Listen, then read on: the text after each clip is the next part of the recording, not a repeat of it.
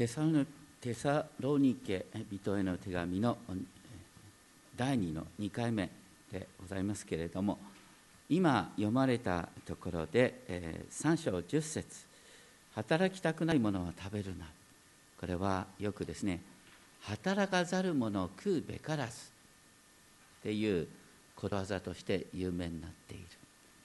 えー、聖書の中から有名になったことわざの一つです。ただ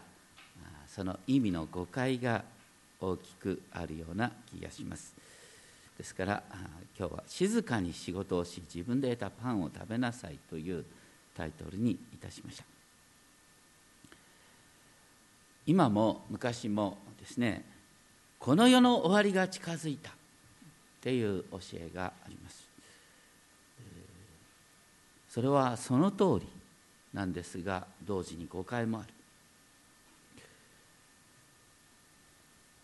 世の中の終わりが来る。そうするとなんか目の前の仕事が馬鹿らしくなるんではないか。っていう感覚があるかもしれません。マルチン・ルーターが言ったという話なんですが引用箇所よくわからない話でとっても有名な言葉があります。それはたとえ明日世界が消えると分かっていたとしても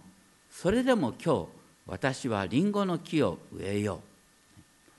たとえ明日世界が消えると分かっていたとしてもそれでも今日私はリンゴの木を植えよう。これは、ね、世界がなくなるっていうより世界が新しくなる。新しい天と新しい地が実現する。だから私たちの労苦は無駄ではない。今日やる言葉は今日やる働きはね明日世界が新しくなったらその働きを結果を見ることができるんだよっていう実は新しい点と新しい地を待ち望んでの言葉だと思います。テサロニケの教会にはですねこの主の日をめぐってのさまざまな誤解があった。それで働かないことを正当化するような教えまであった。それに対してパウロが言ってるのはですね神は世界を新しくしてくださる。だから今ここでなすべきことに集中しなさい。あなたの労苦は主にあって無駄ではないんだよ。っていうことが実は背後にあると思います。この世界の現実それは真面目に働いたって結果が見えないっていうことがある。しかし神様はあなたの誠実な働きをちゃんと見ていてくださるんだよ。来るべき世界においては神様がちゃんとそれに対してご褒美をくださる。その働きは身を実らすんだよっていうことを実は聖書全体で言っていることなんです。今日はですね 前回の続きで、えー、2章の9節第二テサロニケの2章の9節から見ていきたいと思います。ここにまずですね不法の人の到来はという言葉があります。この到来っていう言葉は面白い言葉。これはあのその前にですね8節のところでですね来臨の輝きキリストの来臨っていうのと同じギリシャ語が使われているんです。ギリシャ語はパルーシアっていうんですがこれは王としての現れ。キリストの現れもパルーシア。不法の人の現れもパルーシア。でパルシアって訳されるのはですねパルシアが再臨って訳されるのはキリストの再び現れる時にキリストの王としての権威が現れるからだから王としての現れを再臨って訳してるんですけどもともとの意味はこの現れ権威ある現れっていうことを指している。でここで言われてるのはですね主の日の前に神様が世界を新しくしてくださる主の日の前に不法の人反キリストが現れる。私たちはそちらの方に注意しなきゃいけない。なぜなら主の日が来るときに私たちは栄光の姿に変えられる。それはもういいんですよ。それは決まってるんです。でもその前にたぶらかされる人がいるんです。今私たちが気をつけなければいけないのは主の日がいつ来るかっていうことじゃなくて歴史の中で繰り返し現れる不法の人なんです。今も不法の人サタンは生きて働いてる。そのことをパウロはここでこう注意するように言ってるんです。そしてそれはサタンの働きによる。でサタンの働きによって何が起こるかっていうとあらゆる偽りの力印不思議がそれに伴う。サタンの働きはですねあらゆる力そして偽りの印不思議が伴うですね。まあここのところはちょっと訳しにくいんですけれども、ね、英語の ESB 訳ではですね with all power and force sign and wonders なってきますね。あらゆる力あらゆる力が偽りの印と不思議を伴って人を惑わすっていうことを言っている。イエス様は主の日が近づく時のことをですね偽キリスト偽預言者が現れてできれば先民を惑わそうとして印や不思議なことをして見せるっもっと分かりやすく言うと仕事したら成功したいしね。あのいろんな願いが叶えられたいと思うよね。でもここで言ってることはサタンもあなたの願いを叶えるんだよって言ってるんです。ね。サタンもあなたの願いを叶えてあなたをいい気にさせてそしてその後破滅に導くっていうことができるんだよって。ってサタンもあらゆる力を使ってあなたを惑わすんだよ。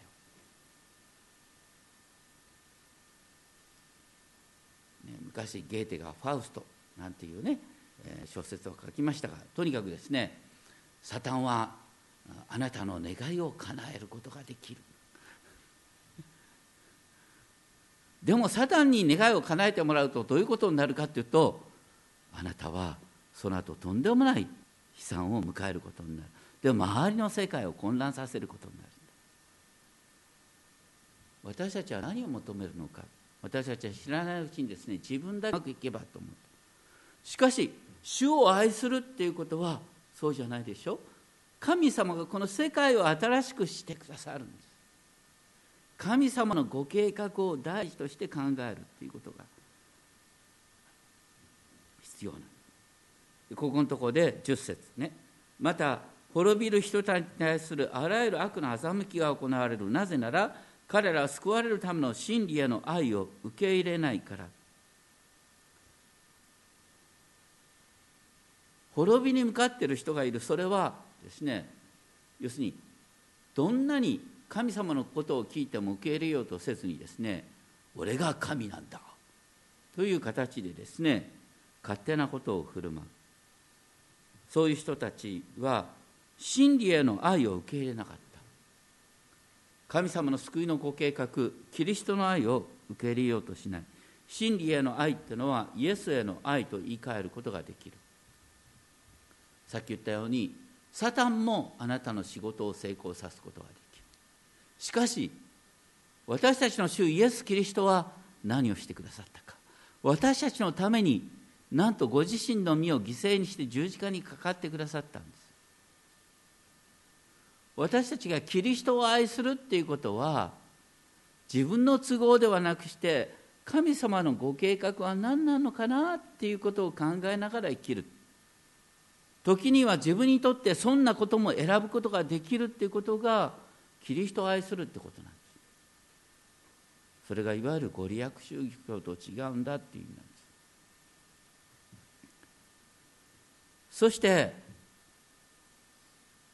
そのサタンの惑わし。そのサタンの惑わしを支配しているのは実は神ご自身だって。11節は恐ろしいこと書いて。それゆえ神は彼らが偽りを信じるように惑わす力を送り込まれる。神様が、ね、時に人を惑わす力を送る。この惑わす力と惑いへの働き惑いへのエネルギーを神様が送る。それは真理を信じないで悪を喜んでいた全てのものが裁かれるためだ。これは本当にわけのわかんない表現ですがどういうことかというとね私たちの周りに見たところいい人そうな人がいる。それはいい人に振る舞うことが上手な人かもしれない。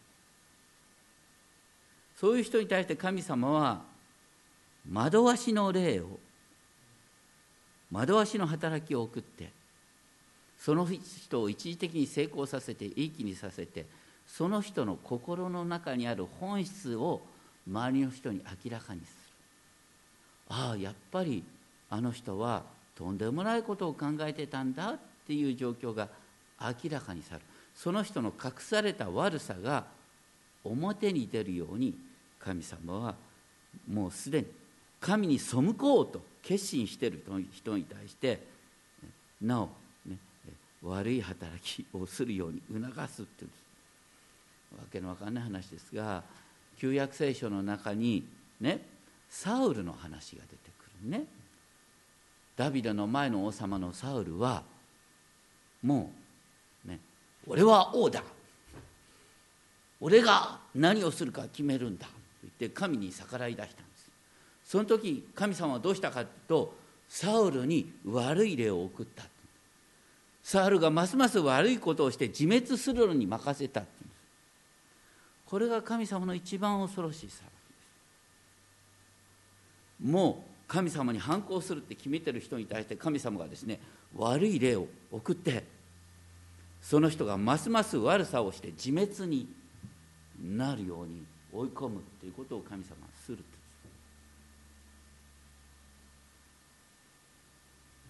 どうしてそんなことが書いてあるか、ね、サタンはね本当に多くの人はサタンはあなたを成功さすこともできるし。でその上に実は神様がいて神様がサタンをコントロールしてる。私たちは何か駒のように動かされているのか。いやそういうことじゃない。神様はあくまでももう神に背くって決意してる人に対してその人に内側にあるものをあらわにしようとしてるんだ。それ以上にここで言ってるのはですね悪い働きをも神が支配をしているんだとしたらあなたが恐れるべきはサタンではなくして神なんだ。あなたが本当に神だけを恐れて主のみを恐れていたらサタンは自分から退いていくんです。よく言われます。サタンが一番嫌うのは何か。あなたがお祈りをすることだ。あなたが主の前にへりくだり主の前にお祈りしていたらサタンなんか心配する必要はないんだよ。主がサタンさえ抑えることができる。サタンはどうして働くかというとあなたが主から目を背けているからだということを実はここで言おうとしている。まあそうは言ってもね私たちふとね振り返って思うことがある。そうは言ってもね私はいつもなんか悪いことをやっちゃうことがあるんだけどね口から変な言葉が出ちゃうしひょっとしたら神様私を地獄に落とすために私に悪い例を送ってるのかななんて不安になる人がいるかもしれません。そういう不安を覚える人は大丈夫です。どうしてかというとね創世記を見てください。ねエデンの園で起こった時にアダムはあの食べてはならないと言われた木の実を取って食べた時にどうした？自分が悪いことをしたって思ったんじゃないのよ。そうじゃなくて神の前から隠れたんですよ。そして「お前食べただろう」っつって「いやこの女が悪いんです」って。罪の根本とは自分の罪を認めなくなること神の前から逃亡することなんです。私は大丈夫かしら神様私を憐れんでくださいっていう人を神様を決して退けない。だからね、イエス様がこういう盾をした、ね、パリサイ人は私はなんて立派なんでしょう神様。なんて祈ってた。その傍らで酒税人がですねこんな罪人の私を憐れんでくださいって祈っていた。その時にイエス様も言った。この人が義と認められたんだ。ですからパウロは一見ねサタンのまだしがあるんだ。あなた方が足を救われないようにえーと、恐ろしいことを言ってるんですけれどもしかし同時に2章13節しかしあなた方については私たちはいつでも感謝しなければならない。あなた方は大丈夫だ。私の話を真面目に聞こうとしてる。お前たちは大丈夫だよって言ってるんです、ね、主の言葉を真面目に聞こうとしてる。あなたたちは大丈夫なんだよ。で2章13節14節はなかなか翻訳が困難なんですがこのように訳すこともできるんですね。2行目からですけど神はあなた方を救いの御業の初歩としてお選びになられました。神はあなた方を救いの御業の初歩として選んだんだ。それは御霊による清め精霊の働きなんだ。そしてその精霊の働きによってあなた方の中に真理への信仰が生まれている。そのため神は私たちの福音によってあなた方を召してくださった。あなた方を召してくださったのはそれはあなた方が主イエス・キリストの栄光。ね。イエス様の栄光の姿と同じ栄光を受けることができるためなんだよっていうことを言って私たちは自分の意思以前に神によって選ばれ精霊の宮沢によって清められ真理を信じイエスの栄光に預かるようにすでに召されているんだ。ですから本当にですね神を恐れて死を憐れんでくださいというものの前からですねサタンは退散するんだよということをいつも覚えたいと思います。そしてその上で15節からですけれどもそこで兄弟たち固くな固く立って私たちの言葉また手紙によって教えられた言い伝えを守りなさい。これはタスネカの人々に対してですね主の日に関していろんな、ね、新しい教えを聞こうとしている。それに対してパウロが言ってるのはそんな新しい教えを聞かなくたっていいんだよ。聖書に書いてあることだけで十分なんだよ、えーと、最近ですね、えー、聖書名目尽くしなんて、えー、不思議な歌を歌ってますけれども。まあね聖書の順番覚えるのはいいことです。えっ、ー、と聖書は何巻あるって言いましたか？椿ちゃん。天心君。聖書の数はね旧約は39だよね。3区2727が新約だ。で合わせると66 3区2766っていうのねまあとにかくですね言ってることはその66巻で足りるんだよっていうことなんです。ね、聖書の解釈に関してねこれはこういうふうに解釈するんだよっていうね新しい教えがあることはあるんだけどそれ新しい教えっていうよりは聖書の読み方について誤解を正す教えはね繰り返し起こってくるけども聖書に代わる別の教えが出てきたらそれを私たちは異端っていうんです。まあ、とにかくパウロが言ってることはねいろんな新しい教えが来るけれどもでも私たちが教えたことで十分なんだよって言ってるんですね。でその上で16節17節実はここのところに不思議にですね三位一体の神秘が記されてるんです。16節17節は一つの動詞単数形の動詞に支配されている。でその主語は何かってご自身がってご自身がというのが主語になるって不思議なんですけれどもご自身がって言って私たちの主イエス・キリストと私たちの父なる神。ね。主イエス・キリストと父なる神がお一人の方として私たちを愛し恵みによって永遠の慰めと素晴らしい望みを与えてくださった。そして祈りの内容があらゆる良い技と言葉とに進むようあなた方の心を慰め強めてくださいます。あなた方の心を強め慰め強めてくださると私の心に働いてくださる神様は聖霊なる神様でしょ。だから実は16節17節ってのはここのところにね父なる神イエス・キリストそして聖霊の働きが全部含まれている。んですさっきねこう不法の人のパルシ現れそれに対して主の現れキリストの現れ。でキリストの現れはまさに私たちは父子父子精霊の働きによって私たちを包んで私たちを、ね、そのサタンから守ることができるんだよっていうすごいことが書いてあるんですそして 3章の始まりにですねパウロは終わりにと言いながらですね今度は自分のために祈ってくださいと言っている。パウロが願った祈りの課題っていうのは3章の一節ね。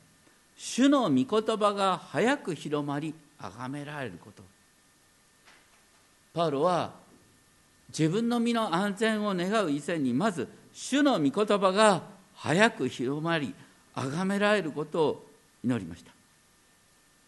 そしてその上で私たちがひねくれた悪人どもの手から救い出されますようにと祈ってくださいと言っています。パウロは何よりもね主の言葉が早く広まり崇められるために自分の身が用いられることを願っている。すべての人間は使命のために生かされてるんですだから私たちは人のために祈る時にその人の身の安全以前にその人が本当に主によって召されてる働きを全うできるようにって祈るべきかなって思います。それにしてもですね、えー、ひねくれた悪人どもっていう言葉が出てきてでひねくれた悪人どもについてですねすべての人が信仰を持っているのではないからですって言葉が出てくる。実はこの2節の終わりは信仰っていうことが一番最後に出てくるんです。そして3節の始まりは真実なっていう言葉から始まるんです。言ってることはですねひねくれた人には信仰がない。ひねてひねくれた人には真実がない。それに対して「主は真実です」っていう言葉がボンと前面に出てくるんです。主は真実な方です。ですからあなた方を強くし悪いものから守ってくださる。まあよくね言われる質問だとかあお話があります、ね、皆さんがあの江戸時代のようなまた第二次大戦下のような迫害にあったら信仰を守れるだろうか。みんなどう答えますか？いやそんなのは無理です。って言っちゃダメなんですよ。どうしてか分かります？またその反対に「いや私は大丈夫です」っていうのもダメなんですよ。どういう答えが正解だと思います？いや正解なんていうのはおこがましいなんです。僕だっていざとなったらどうなるか自信がないよ。だけども、ね、私たちが知ってるのは主は真実な方だ。主は真実な方ですからあなた方を強くし悪いものから守ってくださいますってここに書いてあるんです。だからいざとなったら私はどうなるか分かんないけど主が私のうちに働いて私を強くして悪いものから守ってくださるって書いてあるんです。私たちは自分の信仰心に信頼するんじゃないんですよ。自分の私の信仰を守ってくださる主に信頼するんです。だからね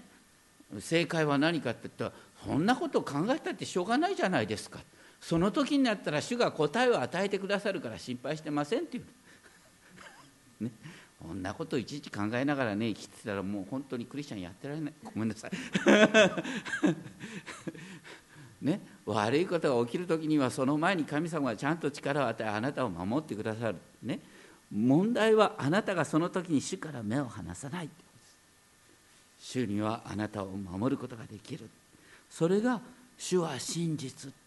私たちの信仰とは何かって主は真実ですっていうことを信じること。でここで対比されてるのは人間は不真実しかし主は真実だって言ってるんです。あのひねくれた悪人どもは不真実。しかし主は真実だっていうことをここで対比させようとしてるんです。そして4節で私たちが命じることはあなた方が現に実行しておりこれからも実刑をしてくださることを私たちは主にあって確信しています。あなた方のことを信頼しているよって言いながらどうか主があなた方の心を導いて神の愛とキリストの忍耐とを持たせてくださいますように。ここでですねパウロが望んでいる彼らの信仰の成長信仰の成長の目標っていうのは神の愛とキリストの忍耐を持つことができるようにってことです。私たちはどんなふうになることを望んでいるか。私振り返ってみるとねやっぱりなんであのクリスチャンになりたいと思ったのかと思うとなんかやっぱり心の中にねこうこんな自分はダメだ。もっと尊敬される人物もっと高潔な人物になりたいという思いがあった。それはいいことなんですけれどもそこで大きな誤解が生まれる。みんなから評価される人になることが目標なんですか？それはブーですよ。バッテンですよ。キリストはみんなから評価されましたか？イエス様はおっしゃったよね。私はみんなからあざけら罵られている。私の弟子であるあなた方があざけられるのを知られるのは当たり前じゃないかって言ったんです。みんなから評価されているとしたらちょっとおかしいかもしれません。私たちが願う成長とは何かというと神の愛。それは、ね、神が私たちを愛してくださる愛でありまた私たちの神に対する愛でもある。神の愛。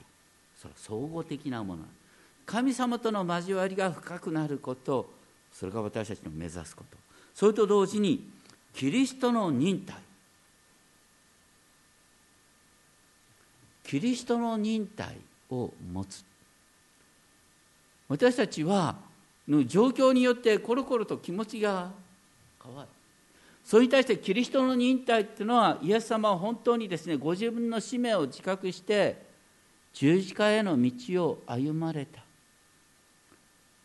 罵られあざけられながらひたすら主を仰ぎ見て生きられたそれがキリストの忍耐なんです。ところが私たちはねちょっとしたことで非難されたり誤解されたりなんかしたらすぐもう躍起になって「あなたは私を分かってないどうして分かってくれないの?」なんて叫び出す。私たちが身につけるべきことはキリストの忍耐と神への愛なんだ。それが本当に私たちの成長の目標となってるかということなんですね。それをパウロは望んだ。私たちは知らないうちにあまりにも成功志向に流れすぎてるかもしれません。そして6節でから厳かに兄弟たちを主イエス・キリストの皆によって命じる。これは私の命令ではないキリストの命令なんだ。って言ってるんです。締まりのない歩み方をして私たちから受けた言い伝えに従わないでいる全ての兄弟たちから離れていなさい。こう、ね、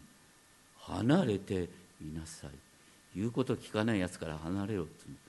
これはねすごい言葉。兄弟やを教える聖書でね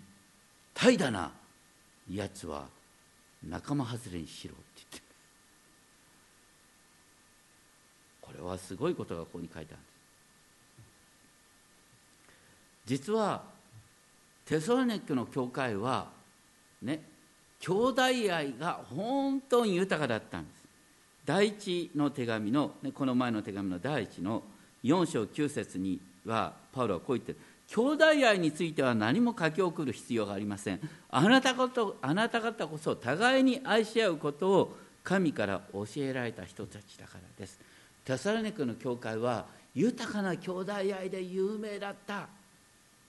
もう私たちが目指すべきはテサロニカにあるような兄弟愛なんです。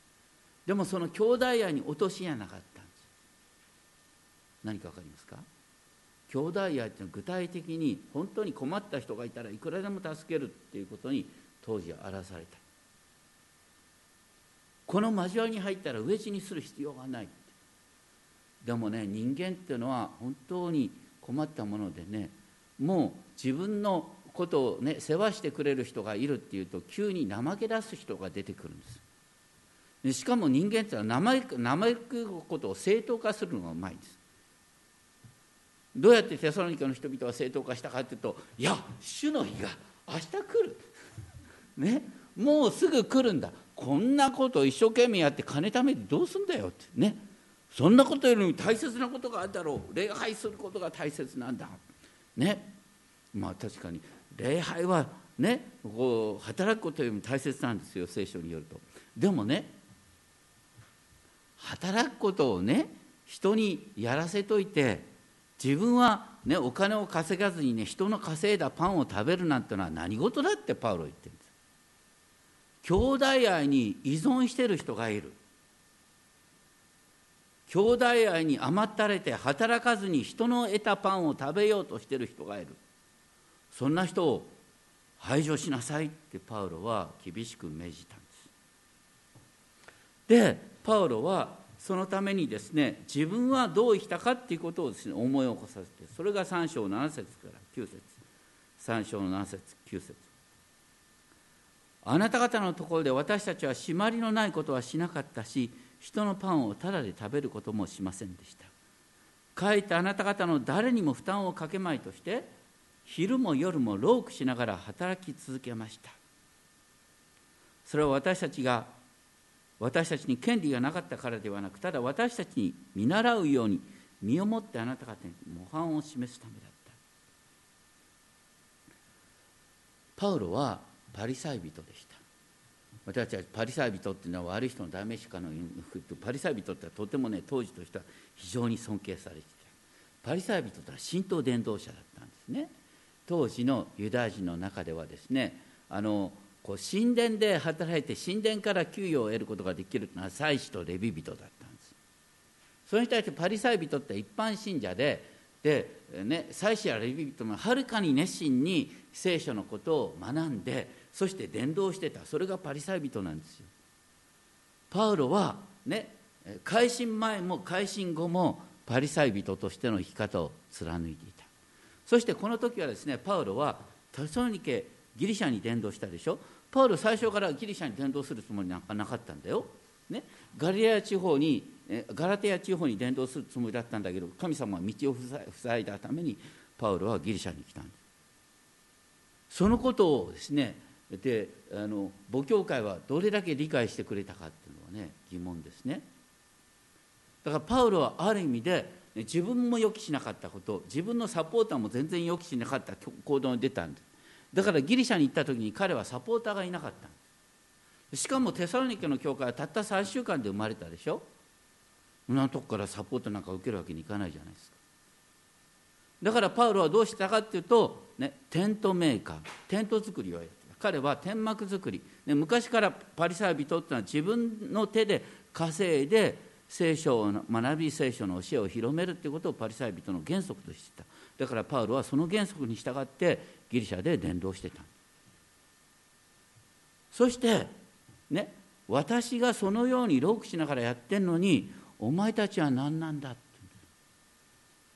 訳も分からずに分かったようなことを主の日にことを言ってですね働かないことを正当化するなんてなんていうやつだっていうことそれに加えてですねギリシャにはまた別の問題があった、ね、ギリシャっていうのはねこう哲学者の故郷でしょ？であのアテネなんかアレオパウゴスってありますね。こう広場が。そこのとこでですね高級な人たちを。高級な人たちはね。仕事をせずに哲学議論をする。それが高級な人だった。ね。低級な人は手で働く。高級な人は哲学議論をする。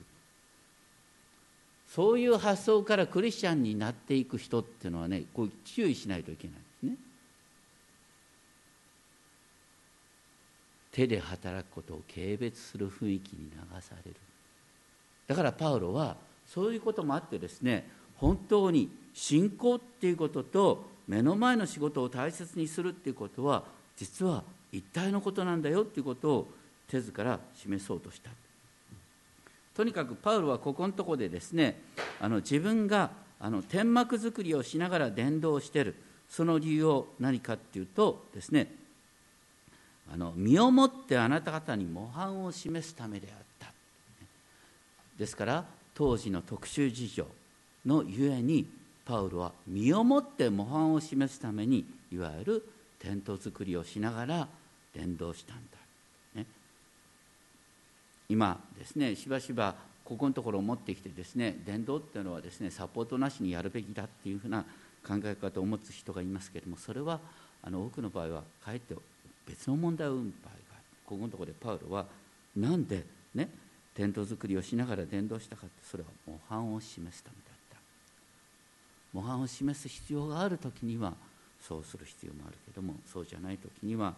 働き人はですね自分の御言葉を述べ伝える働きからサポートして受けるのは当然であるというふうにパウロは後の時代にすぐに言い換えるようになっていきます。で次いでですね10節以降でですね 今日の中心聖句、ね、私たちはあなた方のところにいた時には働きたくないものは食べるなと命じましたこれは働かざる者食うべからずということわざとして、ね、引用されますけれども厳密には働くことを望まないものは食べるなと書いてあるんです。働きたくても働けない人への配慮を忘れない忘れない優しさを込めた勧めなんです。働かざる者を食うべからずっていう言葉はですね、えー、昔のソ連の憲法にあったっていう話なんですけれども労働は働かざる者は食うべからずの原則によって労働能力がある全ての市民の義務であり名誉であると記されていて働かざる者食うべからずっていう言い方にはとてつもない危なさがある。あの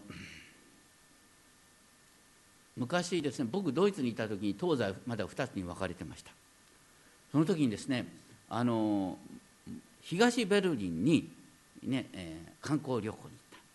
東ベルリンに観光旅行に行ったらですねバスのねこうガイドさんが東ベルリンのね、えー、政府のお抱えのガイドさんですね当然ながらね開口一番になっていた私たちの東ドイツでは失業者は一人もいません。ああそれ聞いてああそう、ね、西では失業者がたくさんいるのは東失業者がいないって素晴らしいなって僕はふと思ったんだ。ね西ドイツに帰ってきてですねソ連から亡命しているですね、女の子がいた。その女の子に僕は聞いた。僕はこう聞いたんだけど。だ彼女は多少何バカなこと聞いてんのよ。ってそれはね職業選択の自由がないっていう意味なんだよ、ね、失業者がいないっていうことは、ね、働く能力を持ってる人は嫌な仕事でも仕事しなきゃいけないの、ね、自分の働きたい仕事に就くために待つっていう権利はないんですよ。仕事の空きがなかったらどんな仕事だってせざるを得ないんですよ。全然こうあなたの能力だとか賜物に関係なく必要仕事をしないという選択はありえないんです。それが働かざる者食うべからず教えが招いたもの。ですから失業っていうことと宗教選択の自由ってことは実は紙一重なん一体なんです嫌でも働かされるってことは人間が奴隷とされるってことです。そんな教えをパウロは言ったんですか？違うでしょ？パウロは何て言ったんですか？働きたくないものなんです。文脈は何を言ってるかっていうと働かないことを正当化してる人間なんですよ。分かりもしないくせに「主の日」とか言ってね明日主が現れる。だから礼拝だけしてればいいんだ。そういう不定の輩をねあなたが援助する責任はないんだよっていうことを言ってるんです。そして11節はですねところがあなた方の中には締まりのない歩み方をしている人たちがあると聞いている。締まりのない歩み方っていうのは何も仕事をせずおせっかいばかりする。ということとして説明されている。締まりのないというのは秩序を書いたとか気ままなとか訳される言葉。そして、えー、締まりのない歩み方は仕事をしないということとおせっかいという言葉で説明される。おせっかいっていう言葉は僕今回初めて、え、英語分かったんです。ビズイバディって訳されてるんです。英語ビズイバディだからねおせっかいをする人は実は忙しい人のビズイバディなんです。忙しい。何に忙しいかっていうとですね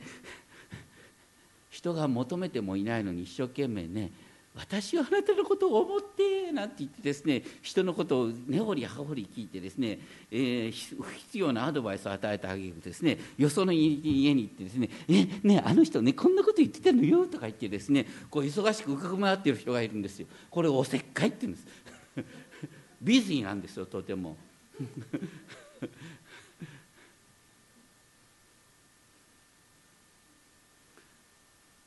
そういう人はとんでもない。そんなもの相手にするなっつってんです皆さんの中にいませんよね。いや一見そうって思われるかもしれないなんて反省する人は反省する人は大丈夫です。心配なの反省しない人。まあとにかくですね 問題はテサロニカの問題児は何かっていうと働かないことを正当化する人間が現れたっていうことですそしてその怠惰な生き方に他人を巻き込んでいた。でパウロはその人に対してですねキリストの権威を持ちながら大阪に言った。静かに仕事をし自分で得たパンを食べろ。静かに仕事をし。本当に主の前に静まりつつ労働するんです。静まりつつ労働し。そして自分で得たパンっていうのは、ね、神様はあなたにあなたに労働の能力があって働く意思があったら神様はあなたに仕事を与えてくださってる。その目の前の仕事に集中しなさいよ。いそしてねそういう人たちはですねあの 14節15節ですね、えー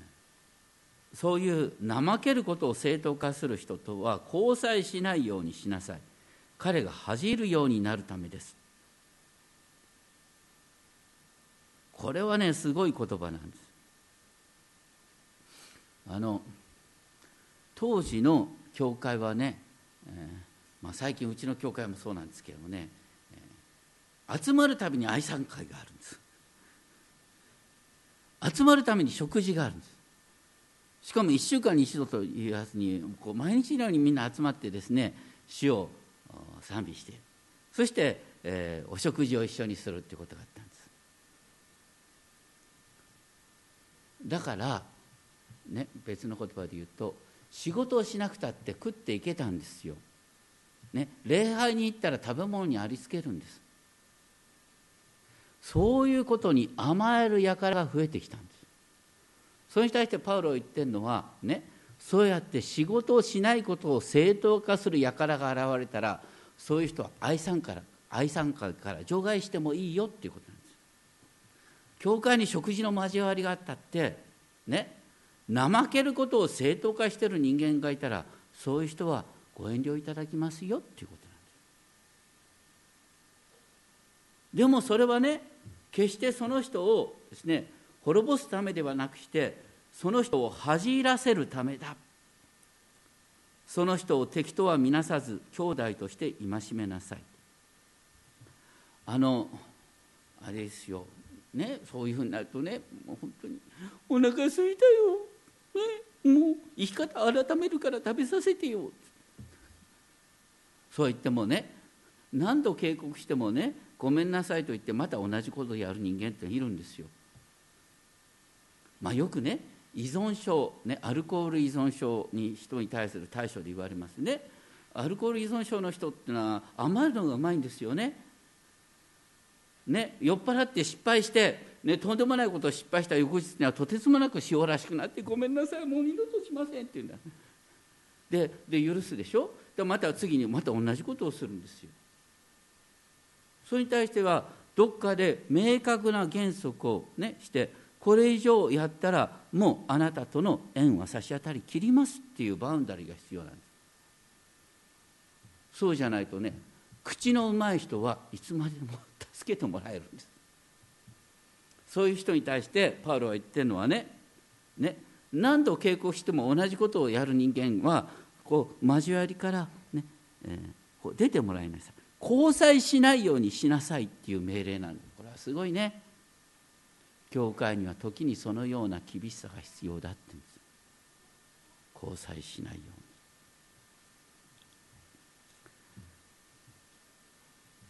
そして最後にパウロはどうか平和の主ご自身がどんな場合にもいつもあなた方に平和を与えてくださいますように。平和の主があなたに平和を与えてくださるようにって祈ってるって不思議なんですね。それはどうしてかっていうとそういうふうにですねある人をねあなたは言うことを聞かないからちょっと交わりから一時的に出ていただきますっていうのは当然ながら争いが生まれるんですよ。で交わりの中にもですねそんな教会が冷たいことをしていいんですかっていう議論が生まれるんですよ。だから争いが生まれるんです。争いが生まれるからこそ平和の主が平和を与えてくださいますようにってパウロは後で祈ってる。あのいつでも優しくしてればいいっていうわけじゃないっていうのは教会あのこのパウロの言葉の中にねしばしば出てくるんですね。伝道者の書にも有名な言葉がありますね。天の下のすべての営みには営みには時がある。崩すのに時がある立て立てるのに時がある抱擁するのに時があり抱擁をやめるのに時がある戦うのに時があり平和になるのに時がある私たちは時には断固として